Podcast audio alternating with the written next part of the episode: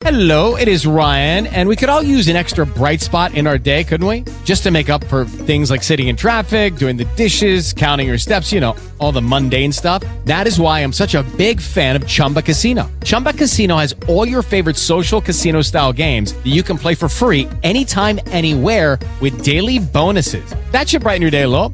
Actually, a lot. So sign up now at chumbacasino.com. That's chumbacasino.com. No purchase necessary. VGW Group. Void were prohibited by law. See terms and conditions. 18 plus. With Lucky Land slots, you can get lucky just about anywhere. Dearly beloved, we are gathered here today to. Has anyone seen the bride and groom? Sorry, sorry, we're here. We were getting lucky in the limo and we lost track of time. No, Lucky Land Casino, with cash prizes that add up quicker than a guest registry. In that case, I pronounce you lucky. Play for free at LuckyLandSlots.com. Daily bonuses are waiting. No purchase necessary. Void where prohibited by law. 18 plus. Terms and conditions apply. See website for details. Hay noticias a toda hora en RCN Mundo. Les vamos a contar la noticia, los acontecimientos, las historias más importantes de Colombia y del mundo. Historias que pasan eh, por una decisión que ha tomado la Organización Mundial de la Salud, que ha declarado la viruela del mono como una emergencia de salud pública internacional. Esto tras eh, los más de 16 mil casos que se han venido registrando de esta patología en 74 países del mundo. Les vamos a tener también en minutos cuál es el panorama en materia de contagios de la viruela del mono en nuestro país.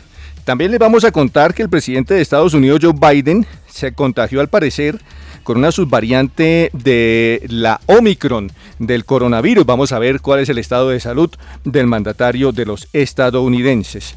En el país se ha registrado en las últimas horas un accidente de tránsito de un bus que se movilizaba con un grupo de mineros, se precipitó a un abismo en la vía que comunica el municipio de Sardinata con Cúcuta, en norte de Santander. El saldo fue de dos personas muertas y más de 20 heridas. Vamos a tenerles el reporte sobre este siniestro.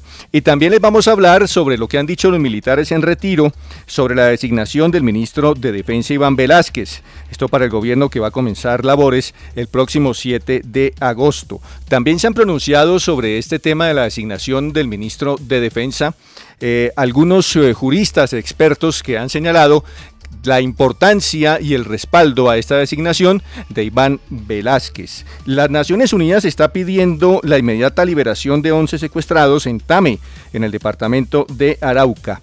El Colegio Médico de Antioquia ha respaldado su apoyo a la decisión del Ministerio de Salud de mantener el uso del tapabocas en el metro de Medellín y también en otros medios de transporte público. Y en las últimas horas han hallado el cuerpo de un adolescente de 15 años que cayó al cauce de un arroyo ayer en la ciudad de Barranquilla después de un fuerte aguacero en la capital del Atlántico. Pues además de esa declaración que usted mencionaba, la Organización Mundial de la Salud, hablaremos del ataque que se registró en las últimas horas en el puerto ucraniano de Odessa, un puerto muy importante para la exportación de cereales y que se da luego de que Rusia y Ucrania hubiesen firmado un acuerdo para empezar precisamente la exportación de este tipo de alimentos y hablaremos de un vuelo argentino que tuvo que aterrizar de emergencia por una amenaza de bomba.